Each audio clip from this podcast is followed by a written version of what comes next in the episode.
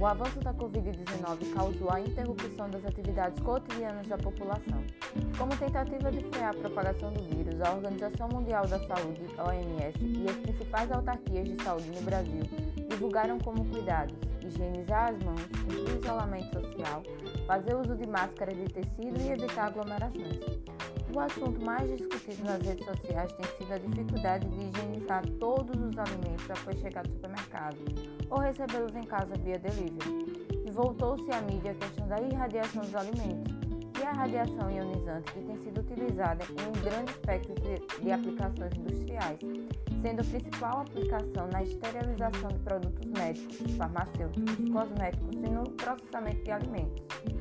Esta técnica é amplamente utilizada em países industrializados e atualmente apresenta uma forte expansão nos países em desenvolvimento, como o caso do Brasil. E a população, mais uma vez, se divide entre os defensores de consumo de alimentos orgânicos e os industrializados, que passam por rigorosos processos de segurança alimentar.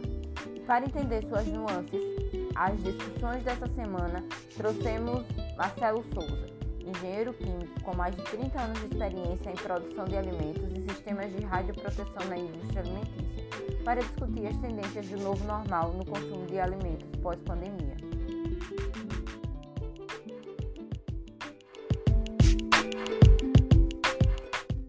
Seja muito bem-vindo, Sr. Marcelo, ao Papo de Exatas. Fique à vontade para contar suas experiências e sua história. Tá, boa noite a todos, tá? Ao Vitor, a Renata e os demais. É, bom, eu sou engenheiro químico, é, formado pela Universidade Federal de Sergipe, tá? Isso há um cada de anos atrás. Tenho curso de especialização de pós-graduação em controle de qualidade em alimentos. Tenho curso de supervisão em sistemas de radioproteção, tá? Curso de MBA também em gestão industrial, tá? Trabalhei por um vasto tempo é, na Coca-Cola, mais ou menos uns 18 anos é, no controle de qualidade e produção da Coca-Cola aqui em Alagoas. Tá? É, em seguida continuei com meu, meu caminho na área de refrigerante também, skin cariol e outras e outros produtos também, tá? E outras indústrias também. E também tem um curso de radioproteção, de sistema de radioproteção, tá?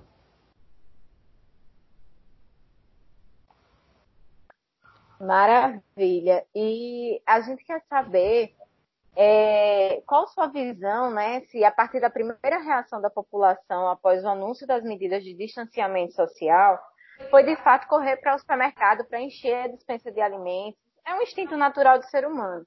Mas naquele momento, o senhor acha que haveria risco dos alimentos acabarem de verdade ou a população estava se preocupando à toa?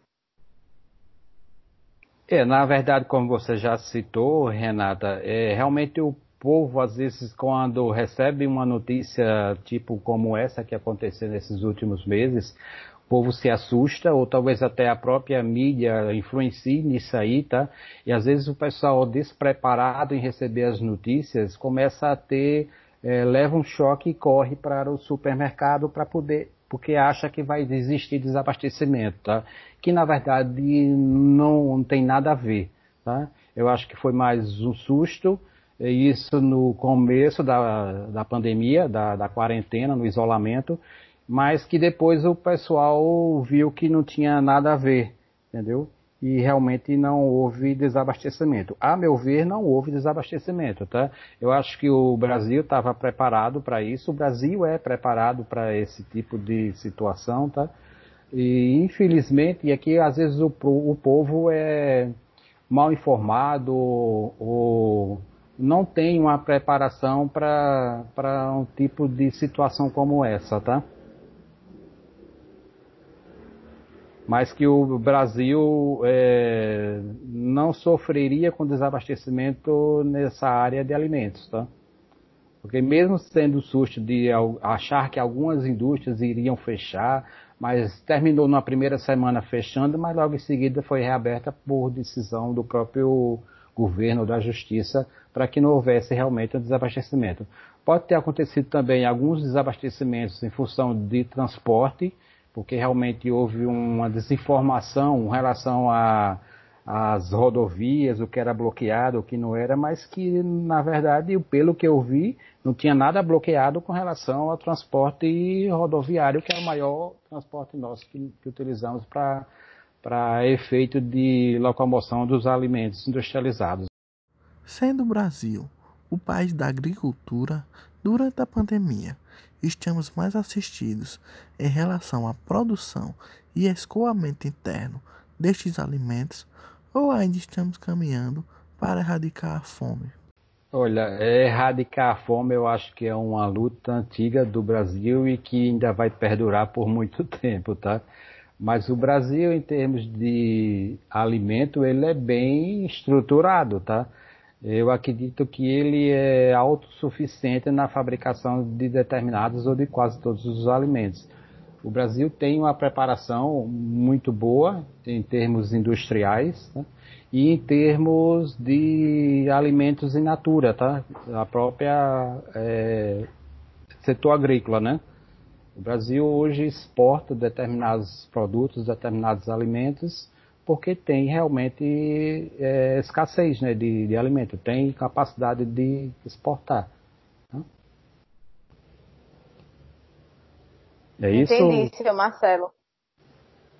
É, as, nos últimos dias a gente teve nas, nas redes sociais umas discussões bem acirradas em relação a como limpar os alimentos. Como o senhor sabe, a gente sabe, está na era das fake news. Cada tiozinho que manda uma mensagem no WhatsApp acaba colaborando com a incidência da preocupação em massa, de como as coisas ficariam, enfim. E, qual seria, segundo a sua experiência e toda a sua é, vivência na área de gestão de qualidade e produção de alimentos industrializados, a melhor maneira de quando um cidadão vai no supermercado, faz suas compras mensais e chega em casa, como ele poderia higienizar esses alimentos, sejam eles industrializados ou orgânicos? Então, com relação a essa higienização, é, os orgânicos, até que eu diria o seguinte, nós, pelo menos aqui na, em casa, tá? Nós já tínhamos esse hábito de realizar toda a limpeza. Eu acho que todo, toda dona de casa deve ter esse cuidado, independente de pandemia não, com os produtos orgânicos. Tá? Aqueles que se compra na feira livre, tá? ou até mesmo em supermercado, tipo verdura, frutas, essas, esses produtos que são in natura, né? Então ele precisa ter o cuidado de se fazer uma limpeza externa desses produtos, tá? É, a limpeza externa desses produtos, como é recomendado, isso a própria mídia orienta muito bem com relação a isso, tá? Que é utilizar uma solução de hipoclorito, tá? Que é uma solução de água sanitária, que é o hipoclorito, tá? Numa proporção de uma colher de da água sanitária, que é o hipoclorito, para um litro de água. E imergir esses produtos na, é, por um determinado tempo, 15, 20, 30 minutos, e depois é, enxaguar esses alimentos, tá? Isso é o que é recomendado, que é o mais barato e é o mais prático e é o que as donas de casa deveriam e devem estar usando. Tá?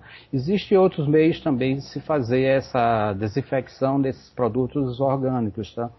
É, tipo radiações ou utilizando outros produtos também que sirva para desinfecção. Tipo, até o próprio vinagre também pode ser utilizado, mas o que é mais comum mesmo e o que é o mais barato, e é que toda dona de casa tem, é água sanitária. Ok? Com relação aos produtos industrializados, o que nós fazemos de asepsia é na embalagem externa, pelo manuseio em que ele foi foi feito esse produto até chegar na nossa residência, ou até chegar no lar. Então a gente faz a asepsia externa do, da embalagem. Tá? O produto em si interno foi garantido ou deve ser garantido por quem está fabricando. Tá? Isso segue normas e todos têm que seguir normas governamentais com relação à fabricação desses produtos internamente. A parte externa, como ele passou em vários ambientes de manuseio, de estocagem, então precisa ser feita essa asepsia, que pode também ser utilizado uma solução com água sanitária em um pano umedecido externamente, ou hoje em dia o que é mais falado é o álcool, né? O álcool 70% com um paninho, você passa externamente esses, essas embalagens não precisa enxaguar depois, ter cuidado de que algumas embalagens ela não pode sofrer muita umidade, né, por ser às vezes até de papel, tem que ser uma coisa rápida, mas que vai servir, e depois é guardado nos seus devidos armários, tá? É o que é hoje recomendado e é o que é mais prático, entendeu? É, veja bem, existem duas distinções aí com relação à asepsia ou higienização. Uma que é a embalagem fechada, que é produto industrializado. Nós fazemos a asepsia da embalagem. O outro é do produto que vai à geladeira, tá? ou que vai ser utilizado para alimentação, que são os produtos orgânicos, são produtos agrícolas. Tá?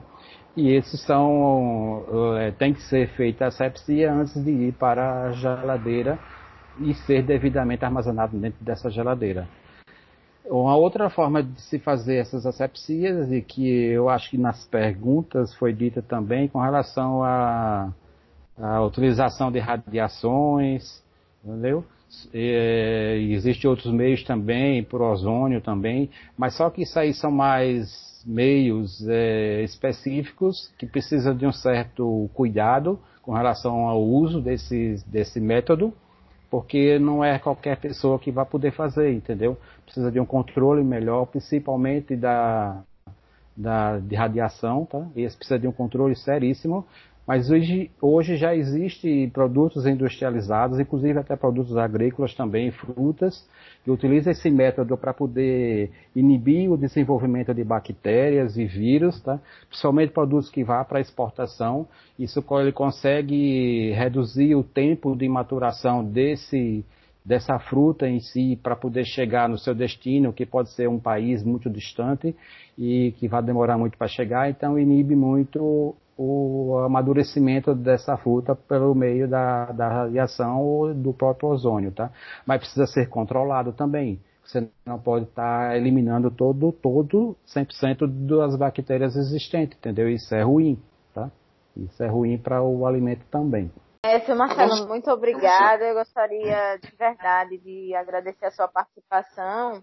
E para a gente finalizar, eu queria pedir que o senhor deixasse uma mensagem para os novos engenheiros químicos, né, que vão entrar nesse novo mercado e que é, com essa, essa grande preocupação da limpeza e higienização do, dos alimentos, que vai, vai continuar, com certeza, como o senhor falou.